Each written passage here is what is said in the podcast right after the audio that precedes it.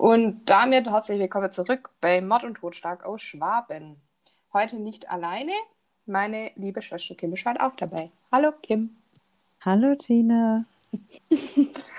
genau, ähm, wir versuchen in der heutigen Folge Schwäbisch zu schwätzen.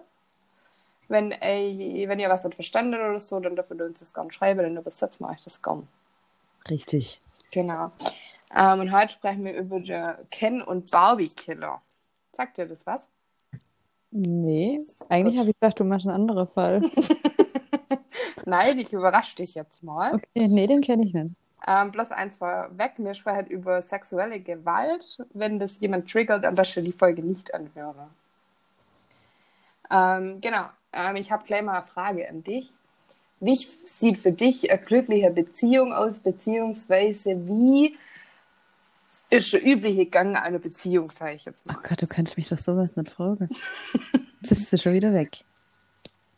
Hallo? Warum, warum kann ich dich sowas nicht fragen? Jetzt möchtest du eine Antwort von mir. Mhm. Du bist diejenige von uns, die verheiratet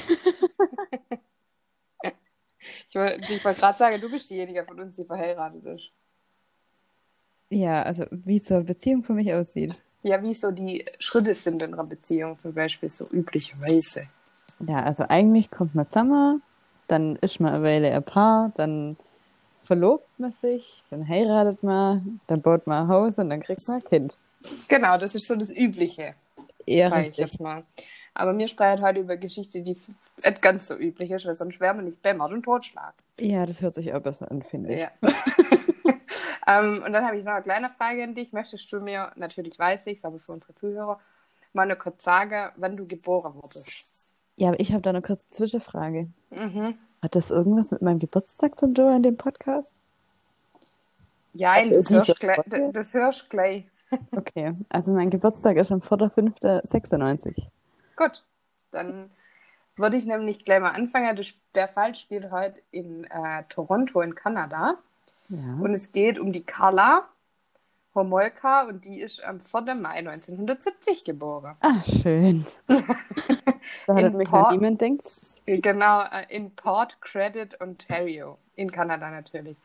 Ähm, dort besucht sie die örtliche Highschool und arbeitet nebenher in einer Tierarztpraxis. Die Carla ist aufgeweckt und gut in der Schule und die Homolkas, also die Familie, leben ein glückliches, übliches und intaktes Familienleben, so wie wir uns das alle vorstellen. Die hat bestimmt auch äh, erst äh, verlobt, äh, geheiratet, Haus baut Baby, oder? Die ältere, ja, genau. Ah, ja. Okay. Über die ältere von der Carla ist leider nicht so viel bekannt. Ja. Ähm, genau. Ähm, 17.10.1986 besucht sie in Scarborough eine Tierarztkonferenz. Und als sie in der Lobby einen Kaffee trinkt, trifft sie auf ihren späteren Ehemann, der Paul Bonado. Ach doch, das sagt mir was. Und fünf Jahre später heiratet sie. Das hört sich schon eigentlich ganz gut an, finde ich. Ja, ganz typisch. Ja, ne?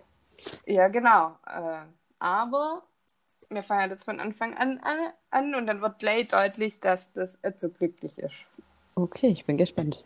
Beziehungsweise die zwei sind bestimmt glücklich, aber das, was am Ende dabei rauskommt, ist so glücklich. Wir es Ja. mal so. We will Genau. see. Ja. Ihr späterer Ehemann, der Paul Kenneth Bernardo, wird am 17. August 1964 geboren. Der wiederum wächst in allem anderen auf, aber nicht in einer intakter, behüteter Familie. Die Eltern sind getrennt und Paul erfährt später als Jugendlicher erst, dass sein Stiefvater eigentlich gar sein leiblicher Vater ist. Ähm, und die Ältere, also sein Stiefvater und seine Mutter, schlafen auch in getrennte Betten. Der Stiefvater ist ein verschlossener, leiser Typ, während seine Mutter immer mehr zur Nauglerin mutiert. Ähm, der Familiensäger der Bernardos gerät weiter in Schieflage, als die Schwester Bernardos behauptet, er habe sich an ihn vergangen. Hm. Die Mutter glaubt Debbie, also der Schwester von Paul, nicht und maßregelt sie. Und Debbie zieht daraufhin aus dem Fam- Familiennest aus. Der Paul dagegen wird immer noch daheim. Ähm, das aber auch bloß, weil er sich keine irgendeiner Bleibe leisten kann. Ähm, Paul war aber eigentlich ein fleißiger Schüler, der hat nie die Schule geschwänzt, und war in Mathematik und Naturwissenschaften richtig gut. Und um ein wenig Geld zu verdienen, hat er nebenher als Zeitungsjunge und als Kellner geschafft und anschließend auch als äh, Vertreter einer Putzmittelkette. Hört sich ja eigentlich auch nicht schlecht an. Äh, Im Sommer ist er immer als Betreuer ins YMCA Ferienlager gefahren. Ähm, da hat er dann auch die eure andere Liebelei genossen. Paul war aber schon immer ein bisschen eigenwillig und dickköpfig. Ich muss dir das mal vorstellen, der hat seine erste Freundin, der Lisa, ein T-Shirt geschenkt, geschenkt, auf dem vorne stand der Finger weg und hinter stand drauf Pauls Eigentum. Oh ja. Ja, schön. Das hört sich sehr gut an. Ja. Ähm, in der Straße, in der Paul wohnt, wo seine Mutter wohnt, die mittlerweile getrennt ist vom Stiefvater, ähm, befreundet er sich mit den drei Söhnen von einem Restaurantbesitzer. Äh, das sind Steve, Van und Alex Moniz. Die drei waren aber auch heute unbeschriebene Blätter. Ah. Ähm, ja, mhm. durch das Restaurant von dem Vater sind die Jungs natürlich problemlos in Alkohol gekommen. Und je mehr Alkohol geflossen ist, äh, umso blödere Sachen sehr angestellt. Ja, gut, das ähm, ist normal, ne? Ja, genau. die kleine Bande, nenne ich es jetzt mal, hat äh, mit gestohlenem Kleinkram, wie zum Beispiel Esser aus dem Restaurant, gegen Benzin getauscht. Und auf einem Roadtrip haben sie sogar versucht, mit einer gestohlenen Kreditkarte von einem Restaurantbesucher ihr Essen zu bezahlen. Aber da hat es sehr verwischt. Hm. Währenddessen hat sich beim Paul in seiner Pubertät immer mehr der Wunsch nach Dominanz entwickelt. Und außerdem ist er seine homosexuelle Neigung stärker geworden. Ah. Sein, ja, seine Freundin hat zum Beispiel immer erzählt, dass er mit seiner Freundin nur Analverkehr ausübt. Ja, gut, dann. Ja. Kurze Zeit später hatte er dann auch eine neue Freundin, die Jennifer. Die ist von Anfang an vom Paul geschlagen worden. Mhm. Ähm, wenn sie gefroren hat, hat er sie zum Beispiel mit kaltem Wasser übergossen oder hat sie fast erwürgt, äh, als sie von der Abschlussfeier von ihrer Heim Highschool heimgefahren sind. Ähm, damit sie sich nicht von ihm trennt, hat er auch Nacktfotos von ihr gemacht und hat damit droht, dass sie die in der Kirche aufhängt, wenn sie sich von ihm trennt. Ja, eifersüchtig halt. ja. Äh, als Jennifer auch mitgekriegt hat, dass der Paul sie mit einer Philippiner betrogen hat, hat sie sich nicht von ihm trennt. Ähm, Bernardo studiert mittlerweile in Scarborough an der betriebswirtschaftlichen Abteilung der Universität und im Jahr 1986 macht er da sein Bachelor. Mhm.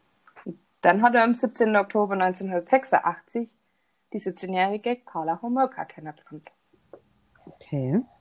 Mittlerweile arbeitet Paul bei Price Warehouse und was ihm aber gar nicht gefällt, so, Carla ist ein bisschen anders wie seine andere Freundin bisher. Und das gefällt ihm nicht, oder was?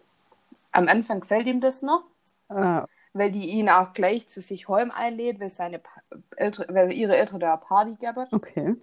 Ähm, und das sind sie sich ja verabredet. Und, aber anstatt zu der elterlichen Party zu gehen, sind sie ins Kino gegangen und haben sich den Film Die Fürsten der Dunkelheit angesehen. Für erstes Date auch war. Ja, mhm, muss man mögen. genau. Ähm, als sie dann vom Kino heimgekommen sind, haben sie sich in der Carla Zimmer eingeschlossen und die hat den gleich mal hinstellen aus der Schublade rausgeholt. Ah, okay. Aber als er dann festgestellt hat, dass Carla gar keine Jungfrau mehr war, fand er das, so. fand er das nicht so gut. Ja, das habe ich mir schon gedacht. Ja.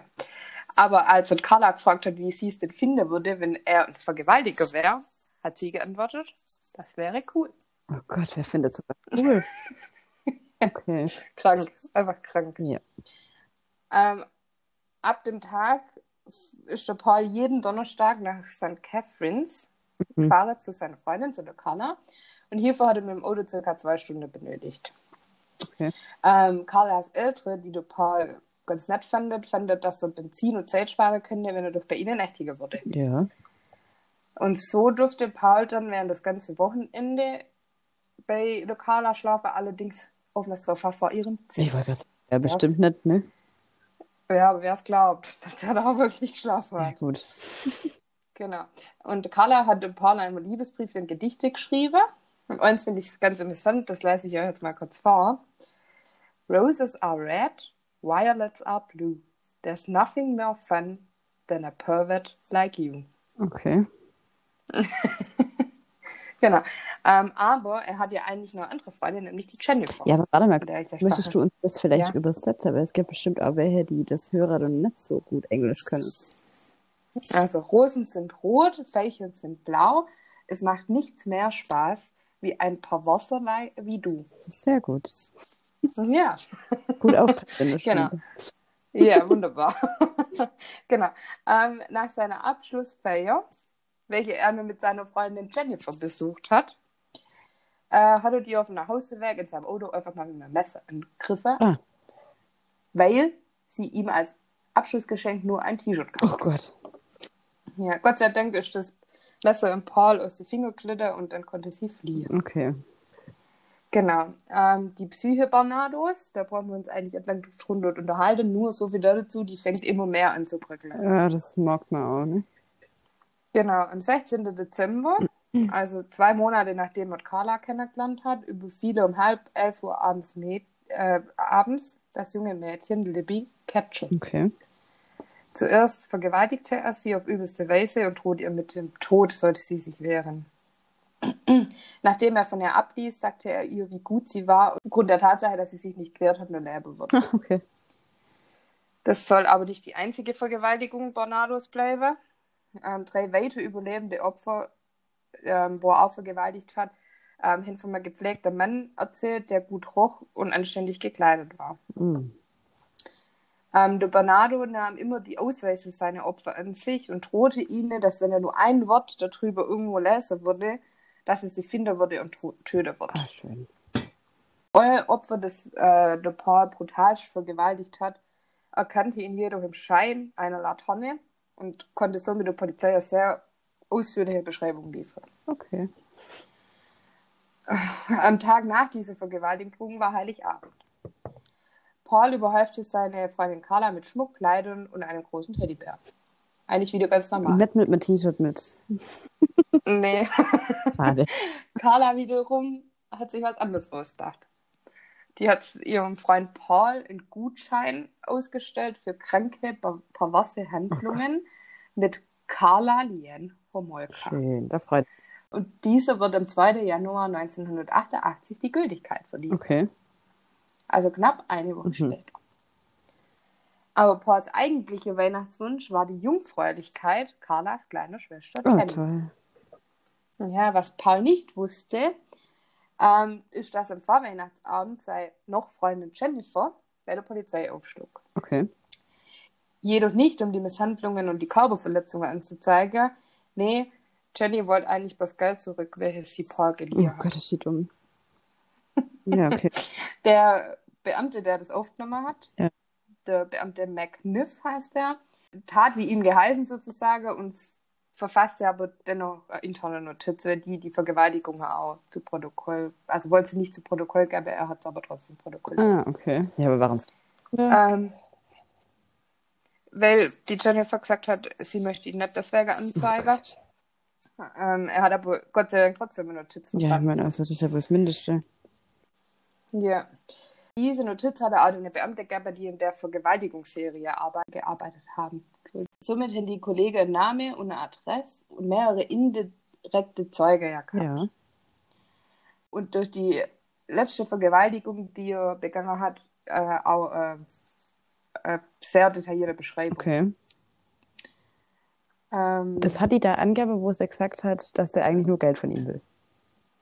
ja, Den Sinn muss man dann dahinter Genau. verstehen, warum die es denn so, oder? nee, verstehe ich auch nicht, warum sie das dann trotzdem gesagt hat, aber ähm, ich meine, es, es wird mir ihrer auch angesehen haben, wenn er sie öfter schlägt. Ja. Sage ich jetzt mal. Ja. Okay. Die Beamte von der Vergewaltigungsopferserie Ja. bestaunet auch nicht schlecht, als sie den Zettel zählt, weil sie hier schon wohl mehrere Hinweise auf der Bernardo Ah. kriegt. Der McNiff war auch derjenige, der den Zusammenhang hergestellt hat. Sonst hätte er den ja den Zettel Ja, gut. Jennifers Freund, also der Paul, fuhr ebenso wie der Ver Vergewaltiger am Tag vor Weihnachten einen weißen Capri, das sind auch mehrere Opfer bestätigt. Genau. Das war die alles entscheidende Ermittlungsbrücke zu Bernardo, also saß in der, in der Pfanne. Ja. Könnte man Ja. wollen. Am 5. 5. Januar 1988 schrieb der, Mac, der Beamte McNiff daher ein fünfseitiger Bericht, in dem er die kriminalistische Kombination korrekt dargelegt hat. Okay. Aus Versehen datierte er das Formular aber auf den 5. Januar 1987 statt 88 und somit landete der Bericht im Ordner des vergangenen Jahres. und wurde natürlich Ja. verletzt. Klar. genau. Und deswegen geht die Serie auch weiter. Das nächste Vergewaltigungsopfer konnte sowohl den Angreifer als auch die Kleidung gut erkennen. Ähm, auch hier wird ein Phantom Phantombild erstellt, welches im Paar Bonados sehr ähnlich sieht. Das verlinke ich euch am Schluss auch in der, in der Folge Notiz mal. Und auch natürlich auf, In- auf unserer Instagram-Seite die Bilder von Paul und von der Carla. Nach weiteren Ermittlungen hat die Polizei dann einen Mann festgenommen, der von Beruf Kurier war, dem das Bild besonders ähnlich sah. Denn sein Unfall konnte aber relativ schnell aufgrund von Alibis äh, bewiesen werden. Okay. Genau.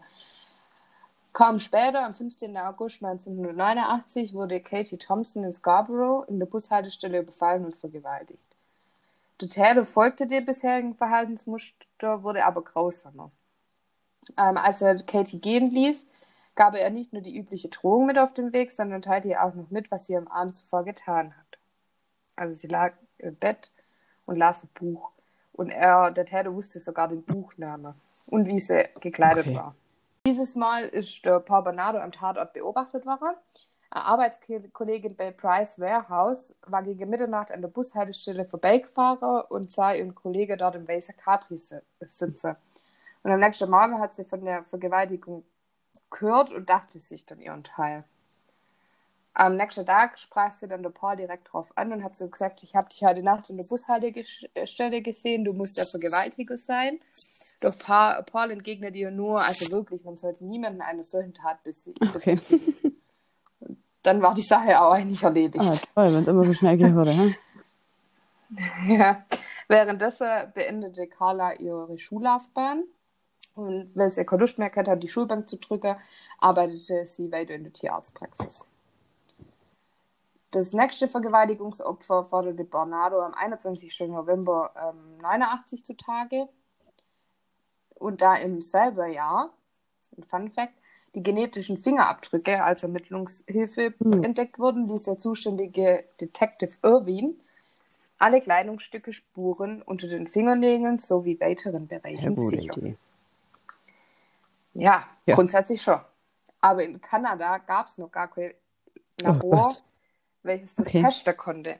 Deswegen hatte Detective Irwin den, die, die Spuren nach Amerika Oh. Gott. Genau. Und auch das daraus entstandene Phantombild brachte keine Überraschung. Das sah nämlich im bisherige, den bisherige Phantombild sehr Ja. ähnlich. Und somit war klar, dass es eine Tatserie ist. Genau. Gegen Ende des Jahres 1998 kündigten beide dann ihre Ja. Jobs. Carla arbeitete dann in einer größeren Tierarztpraxis, in der sie auch bei ihrer Operation assistieren durfte. Okay. Und der Paul, der macht sich selbstständig. Ach, auch noch, okay. Ja, jetzt pass auf. Paul schmuggelt fort mit Zigarette. Okay. Aber Art der Selbstständigkeit. Ja. ähm, der kauft die in den USA und bringt sie dann mit einem saftigen Erlös, also überführt sie nach Kanada und macht da dann Okay. Geld. Ähm, nach der ersten erfolgreichen Schmuggeltour Ludo Carla zum romantischen Ausflug ins Victoria Village an den Ni- Niagara-Fällen ein und macht ihr einen Heiratsantrag. Ach, schön, okay. Äh, keine zwei Wochen später, in der Nacht von 21. auf 22. Dezember 1989, wurde Deneen Chenio, das nächste Opfer, Opfer vom mittlerweile genannten Scarborough Rapist. Ah, Die Opferaussage war diesmal aber ein bisschen anders. Ja. Ähm, sie wurde angegriffen aus dem Hinterhalt, grausam vergewaltigt, dann folgten Redeschwall des äh, Vergewaltigers und eine Todesdrohung. okay. Und es war eine weitere Person dabei, die sich nicht aktiv an der Tat beteiligte, sondern die die Geschehnisse auf einer Lass mich Kamera aufnahm. raten. Die Verlobte. Vielleicht. da Deneen, also das Opfer, sich am Rande der Verzweiflung befand und außerdem grün und blau war von den Schlägen von, äh, von, der, von der Vergewaltigung, äh, zweifelten die Detectives an ihrer Aussage, dass bisher von einer weiteren Person nie die Rede war. Ah, okay.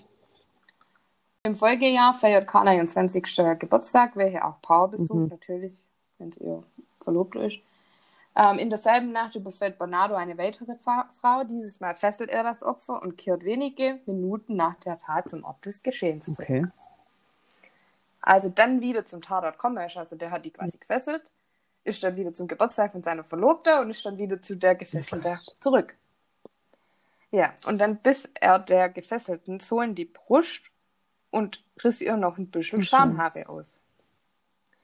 Genau, das soll ihn an die Tat erinnern, das ist oft ein Muster, quasi so. Ja, nie gehört. Ja, er wollte halt was Persönliches haben. Er gab sich mit dem Ausweis nicht zufrieden. Jeden Tag deine. Paul war nun jedes Wochenende zu Gast bei seinen künftigen Schwiegereltern. Und besonders angefreundet hat er sich mit Carlas kleiner Ja, Schwester Tammy, ne? Ja, 15 Jungfrau. Jahre alt. Ja. Eines Tages sagt Paul zu Carla, wenn du mich wirklich liebst, dann lass es mich mit deiner Schwester treiben.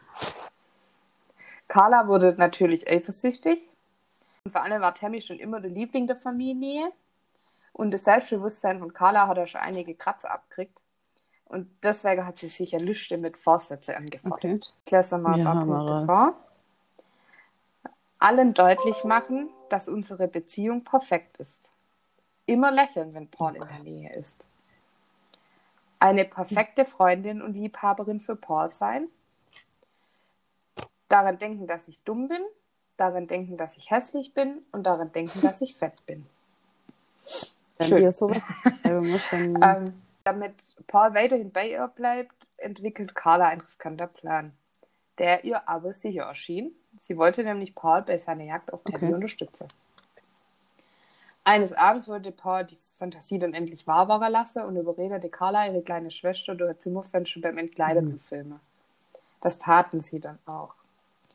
In den kommenden Wochen schlüpften die beiden immer wieder, während Tammy abwesend war, in Ah. ihr Bett.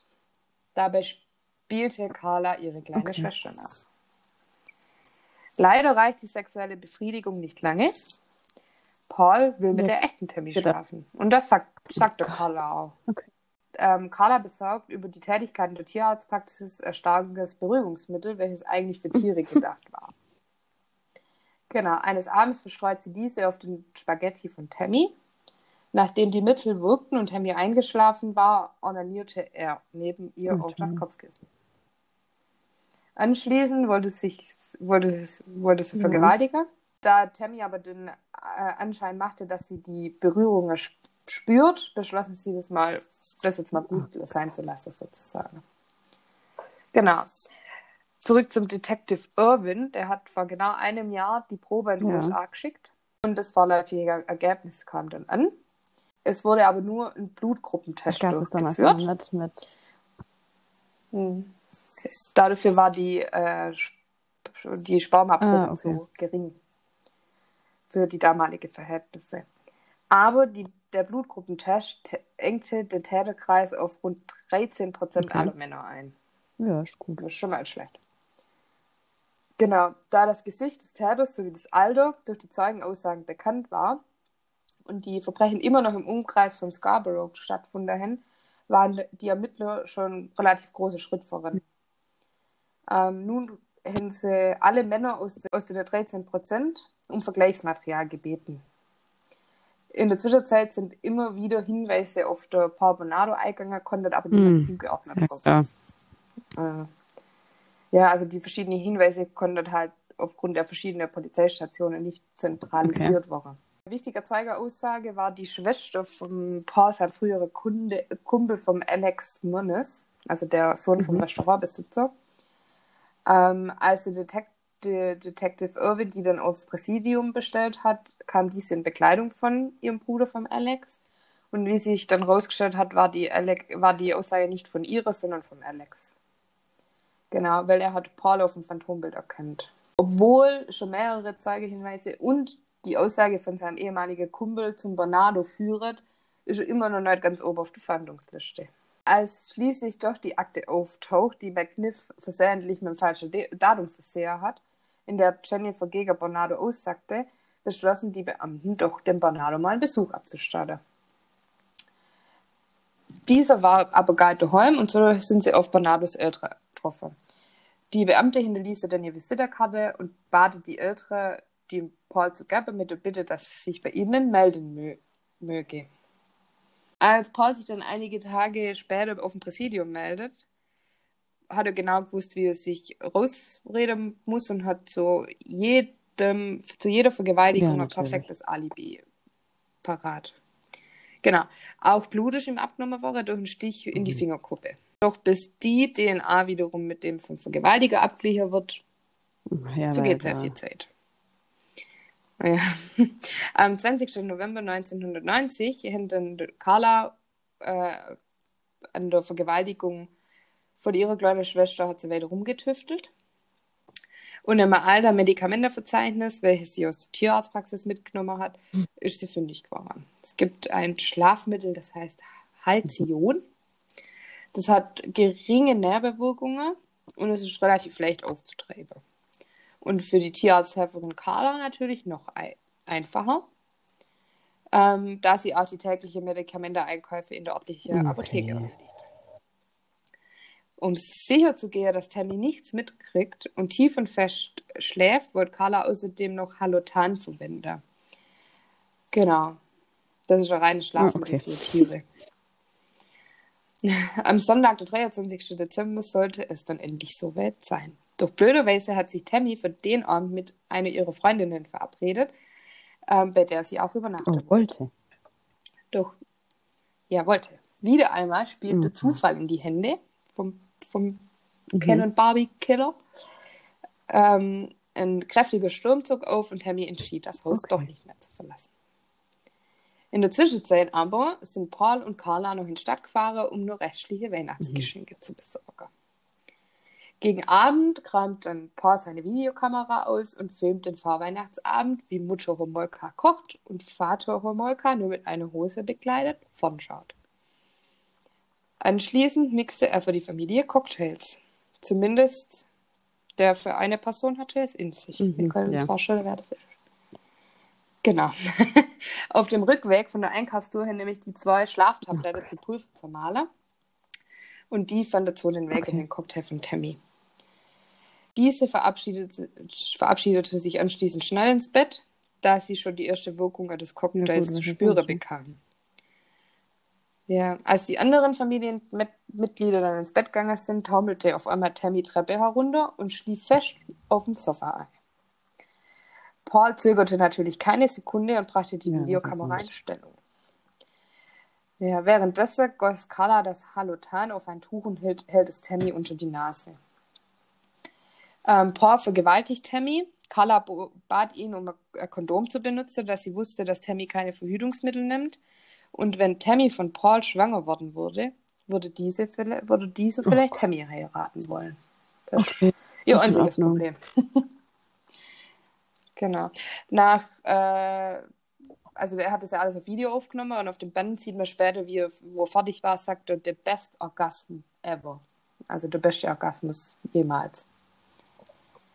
Genau. Anschließend zwingt er die Carlas, ihre kleine Schwester mit zwei Fingern zu vergewaltigen. Nach Gejammer von der Carla, weil Tammy ihre Tage hat, ähm, hat sie das dann auch durch. Während der ganzen Zeit ähm, hielt Carla ihr das getränkte Tuch unter die Nase. Plötzlich fängt Tammy an, sich zu übergeben. Tammy atmet ihr Erbrochenes wieder ein. Doch Paul und Carla sind, sie, sind nicht um Tammy besorgt, sondern eher, dass jemand der Familienmitglieder durch den Laum geweckt worden könnte und, und sie somit in Erklärungsnot gekommen werden. Also beschlossen sie, die röchelnde Tammy so schnell wie möglich in ihr Zimmer zu schleppen und sie auszuziehen. Anschließend riefen sie den Notarzt. Mit dem Notarzt kam die Polizei. Die hat von Anfang an die Vermutung, dass Drogen im Spiel sind. Paul und Homolka gäbe jedoch wahrheitsgemäß an, dass sie weder Crack noch Kokain zu sich genommen hätte. Die beiden beschreiben den Abend wie folgt. Tammy habe auf dem Sofa gesessen und TV geschaut, als die beiden aufgewacht seien, dass sie vor dem Fond eingeschlafen seien. Anschließend merkten sie, dass Tammy nicht mehr atmet, also hat Carla eine Mund-zu-Mund-Beatmung begonnen. Noch auf dem Weg ins Krankenhaus hat sich um Tammys Mund und Nase ein roter rechteckiger Fleck abgebildet. Tammy wird noch in der Nacht auf den 24. Dezember um Okay. 1 Uhr nachts für tot erklärt. Genau, wunderbar. Carla umarmte ihre kleine Schwester und weinte. Paul schlug, Paul schlug sich den Kopf und rannte im Haus herum. Noch in der Nacht beschloss Carla, die Laken, auf welche Tammy sich übergeben hatte, zu waschen. Der Beamte, der die Todesnachricht überbrachte, bemerkte dies und hielt den Waschvorgang auf, war jedoch okay. zu spät. Die Tat blieb ja, erstmal unentdeckt. Genau. Ähm, aber das Paar war deswegen nicht verunsichert, im Gegenteil, sie wurde, wurde mhm. nur noch skrupelloser. Einen Tag nach der Beerdigung von Tammy besorgte Carla wieder Schlaftablette. Und am 12. Januar wollte die verzweifelte ältere Homolka sich etwas ablenken und so fuhr sie nach Toronto, um sich das Feuerwerk anzusehen. Die andere kleine Schwester von Carla schlief bei ihren ja, Großeltern außer Haus. Ja, ähm, aber für Paul und Carla war das natürlich die optimale Situation für neue mhm. Schandtaten. Paul setzt sich in sein Auto und fährt so lange rum, bis er ein anderes ja, Mädchen aufgegabelt hat. Ja, er brachte es mit zu Carla, vergewaltigte mhm. es und ließ es dann wieder laufen.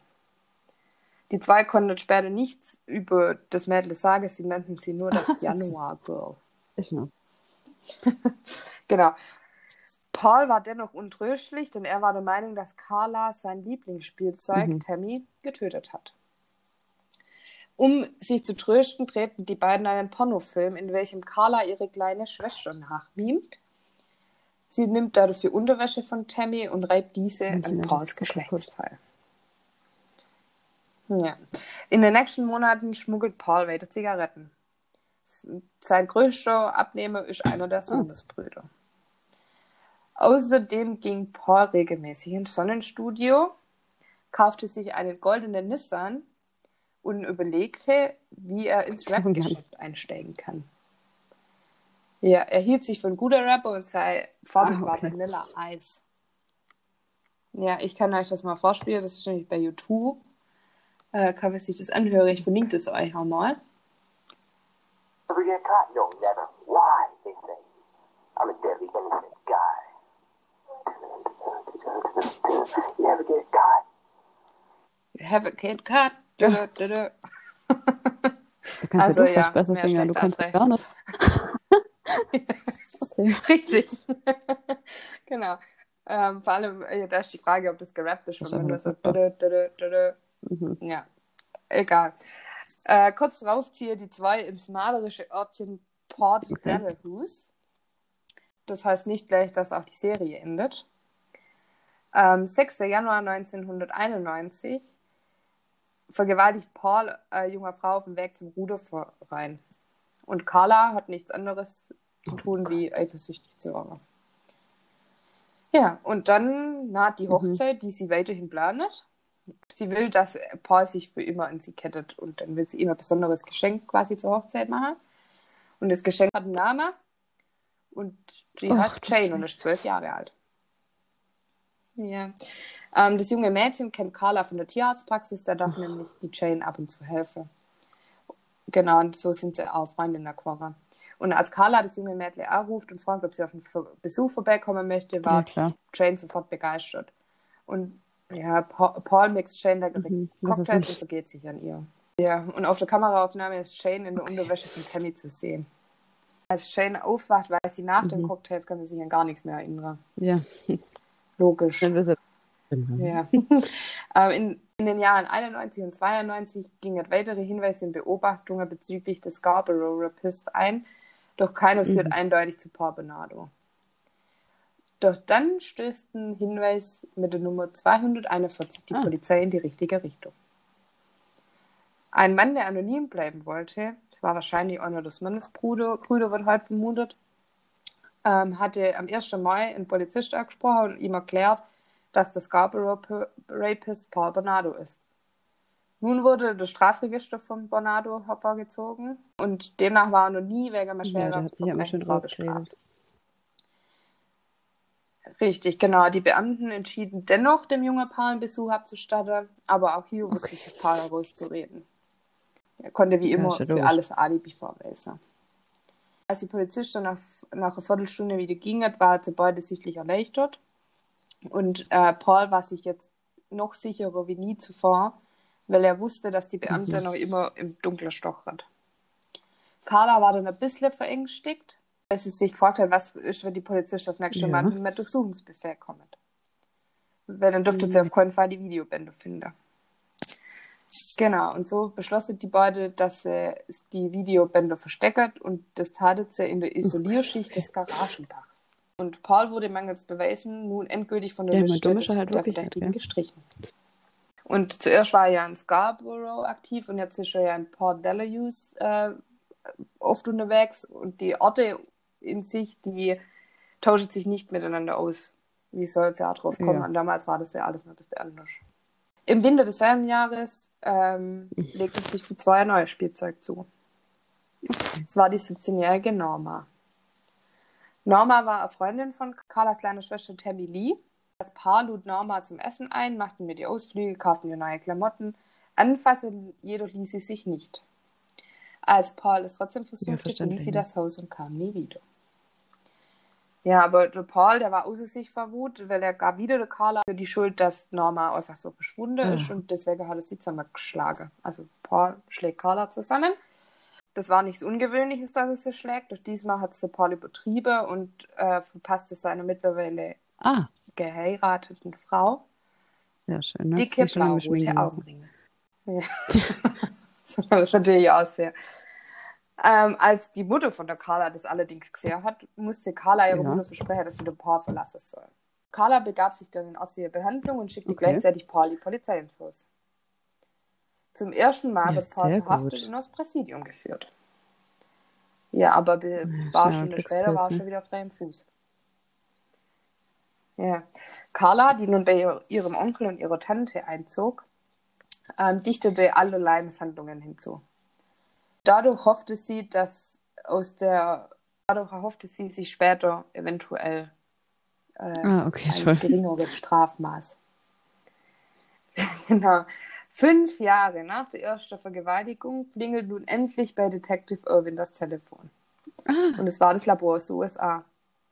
Und die Laborantin überbrachte Detective Irwin diese Nachricht, dass Paul Bernardo ohne Zweifel der Scarborough Rapist ist. Ab diesem Zeitpunkt wurde Paul rund um die Uhr bewacht und sein Telefon wurde abgehört. Carla baute in der Zwischenzeit die Geschichte mit der misshandelten und unterdrückten Frau wieder aus.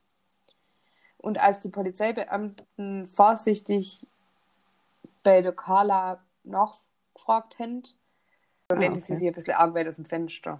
Die Polizisten haben ja zum ersten Mal gesagt, worum es bei den, den Ermittlungen eigentlich geht.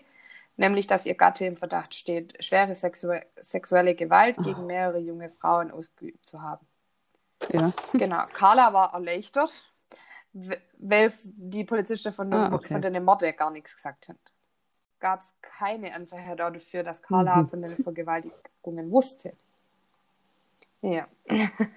Als die Vernehmungsbeamten einige Wochen später wieder vor Carlas Tür standen, lehnte sie, aber offenbar war Paul als der Scarborough Rapist enttarnt worden. In der Situation rutschte Carla dann heraus, dass das sie alles nicht sonderlich schockiere oder überrasche würde Mhm. und dass sie das schon immer geahnt hätte. Die Aussage gab dann für die Über Beamte überhaupt gar keinen Sinn. Weil warum sollte die Ermittler zu Mhm. der verprügelten Ehefrau zurückkommen? Ja, und warum wunderte es Carla nicht, ja. dass ihr Mann Warum? Sexualstraftäter sein soll?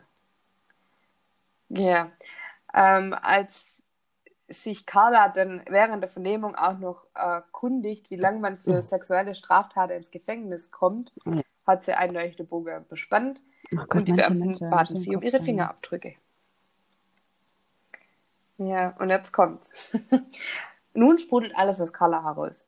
Ja. Sie hätte pa Paul noch nie Mhm. leiden können und ihn auch nicht heiraten wollen. Das hätte sie bloß das Pflichtgefühl Mhm. getan. Warum? äh, Ja, verstehe ich jetzt auch nicht. Ähm, und die Polizisten glauben das irgendwie natürlich jetzt nicht mehr jedes Wort. Ja, die Polizisten hielten es aber dennoch für unwahrscheinlich, dass sie, ein Opfer, an den Taten beteiligt gewesen sein könnte. Kaum hatte die Polizei die Wohnung verlassen, griff Carla zum Telefon, um mit ihrem entfernt bekannten Strafverteidiger einen Termin zu vereinbaren. Und jetzt kommt's.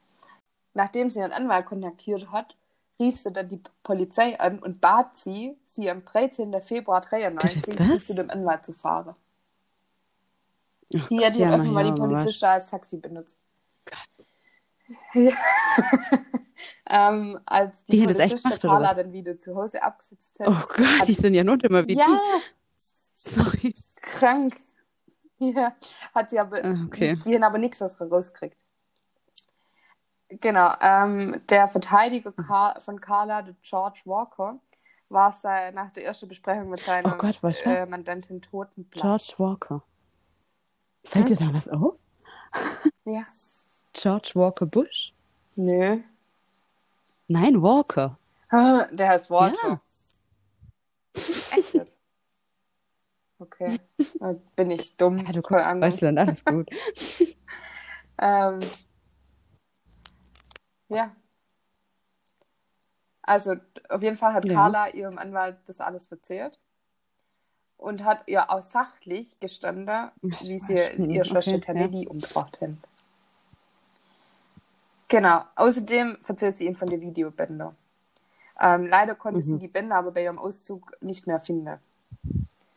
Ähm, außerdem hatte sie sehr viel Glück mal wieder. Nach ihrem Gespräch mit ihrem Strafverteidiger, dem George Walker, George Walker äh, hielt dieser nächtlichen Besuch. Zwei Beamte äh, von der Polizeiabteilung. Sie äh, eröffneten dem Anwalt, dass die Behörden bereit, Okay. bereit seien, einen Deal mit Carla zu machen, wenn die alles über Paul erzählt und ein volles Geständnis ablegt. Und dann würde sie bei der Strafzumessung gnädig bedacht werden. Und das hier nannte die Medien dann später die Ah, Abmachung mit, gab- mit dem. Teufel. Und Walker war nicht dumm, sagen wir mal so, weil er wusste ja, dass Carla bei den Morden anwesend war. Ja. Und dafür gab es ja auch Beweise, nämlich die Videoaufnahme. Also tat es einzig Mögliche, Mhm. er willigte den Bedingungen ein, dass Carla nicht Ah, für die Morde okay. zur Rechenschaft gezogen werden kann. Genau, am 17. Februar war es dann soweit. Ihr Anwalt erklärte Carla, dass sie so oder so Ah, ins okay. Gefängnis müsse. Die Frage ist ja nur, wie lange. Carla stimmte dann dem geheimen Deal zu. Ähm, Paul wurde festgenommen. Als er festgenommen wurde ist, erklärten ihm die Beamten, dass er sowohl wegen Ver den Vergewaltigungen Mhm. als auch wegen der Morde verhaftet sei. Jede, bisher gab es noch keine Beweise für die Morde, aber die Zeugeaussage von Carla war wohl relativ eindeutig. Genau. Ähm, nun kommen wir zu der Strafzumessung. Carlas Abmachung mit dem Teufel hatte zur Folge, dass sie nur zu zwölf Jahre Haft Mhm. ohne anschließende Nur. Sicherheitsverwahrung verurteilt wurde. Und auch wieder da hat sie Glück gehabt, weil der Ja. Anwalt von Paul Ken Murray wusste, wo sich Ah. die Videobänder befanden. Hätte dieser die Bänder anstatt zugunsten seines Mandanten zurückgehalten, sofort, sofort der Ermittler übergeben, der wär, dann wäre der Ja. Deal von Carla Homolka gar nicht zustande gekommen. Genau, Murray wurde anschließend der Fall entzogen. Und als Paul sich in der Verhandlung anfing, aus den Morde herauszureden und es auch nicht Anschein erweckte, dass Ah. es funktioniert, platzte Murray der Krage. Und Murray erzählt es seinem Nachfolger Okay. Rosen von den Videos.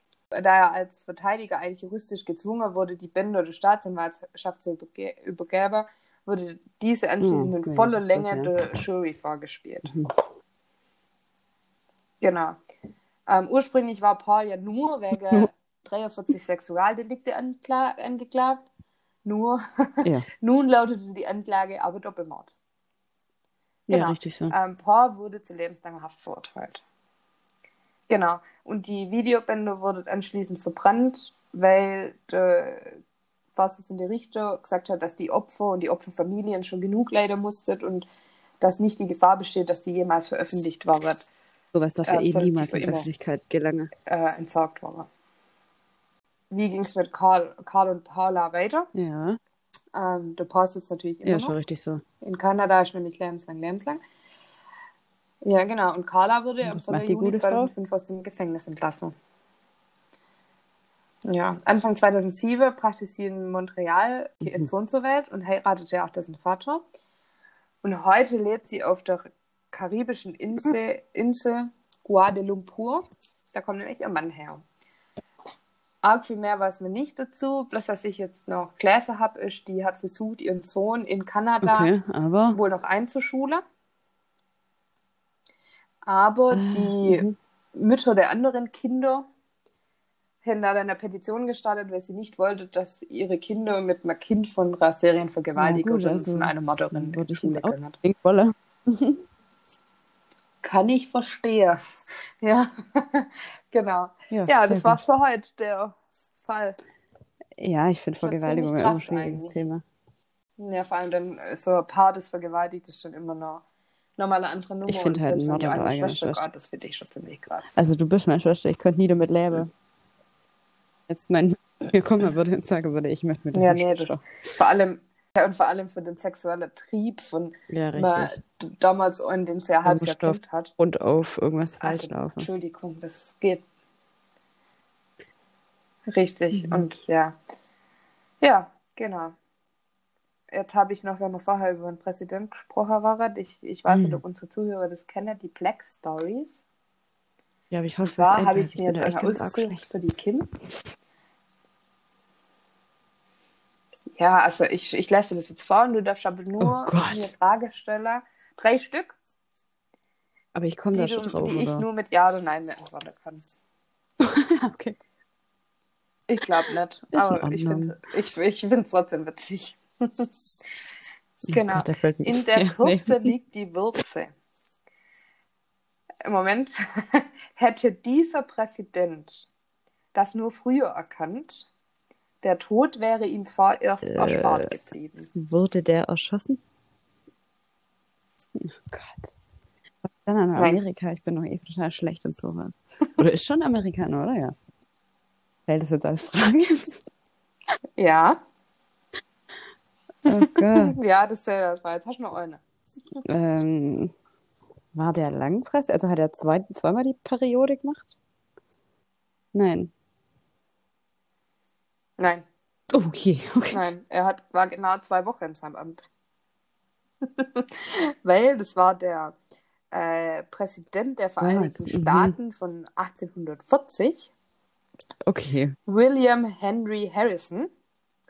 Und der hat seine Freude über die gewonnene Wahl mit 53 Prozent Oh nee, so ausgedrückt, dass er bei seiner Antrittsrede, nee, der hat Oh eine Rede gehalten, die zwei Stunden lang ging. Das war die längste Rede vom US-Präsident bei seiner Amtseinführung jemals. Und jetzt kommt's und Nein. dabei zieht es ihr Lungenentzündung zu und Oh. stirbt. Wie kann Doch, nach zwei? Wochen. Okay. Ja. Ja, leider Gottes. Ja, dumme Menschen gibt's. Ja, genau. Ja, liebe Zuhörer und Zuhörerinnen, das war's für heute von uns. Wir hoffen, es wird euch hat's gefallen. Und wie gesagt, wenn ihr irgendwas nicht verstanden habt, dürft ihr uns das gerne sagen. Wir versuchen es dann zu übersetzen. Richtig. Und natürlich freuen wir uns über Lob und Kritik. Und ihr findet uns auf Instagram unter mordtotschlagzammer-schwaben. Und da wollen wir euch ja zu dem Fall Genau. wieder ähm, Bilder posten. Genau, wenn ihr euch einen Fall wünscht oder Anregungen habt, könnt ihr uns das auch mal ganz schreiben. Genau, so machen wir das. Mal. Also, So es hat mich gefreut, dass ich heute bei sein durfte, wollte ich noch Gut. sagen. Okay. Ja, mich hat es auch sehr gefreut. Ja, alles gut. Ich habe damit verbunden. Ich längere super gern Podcast. Ja. ja, ich auch.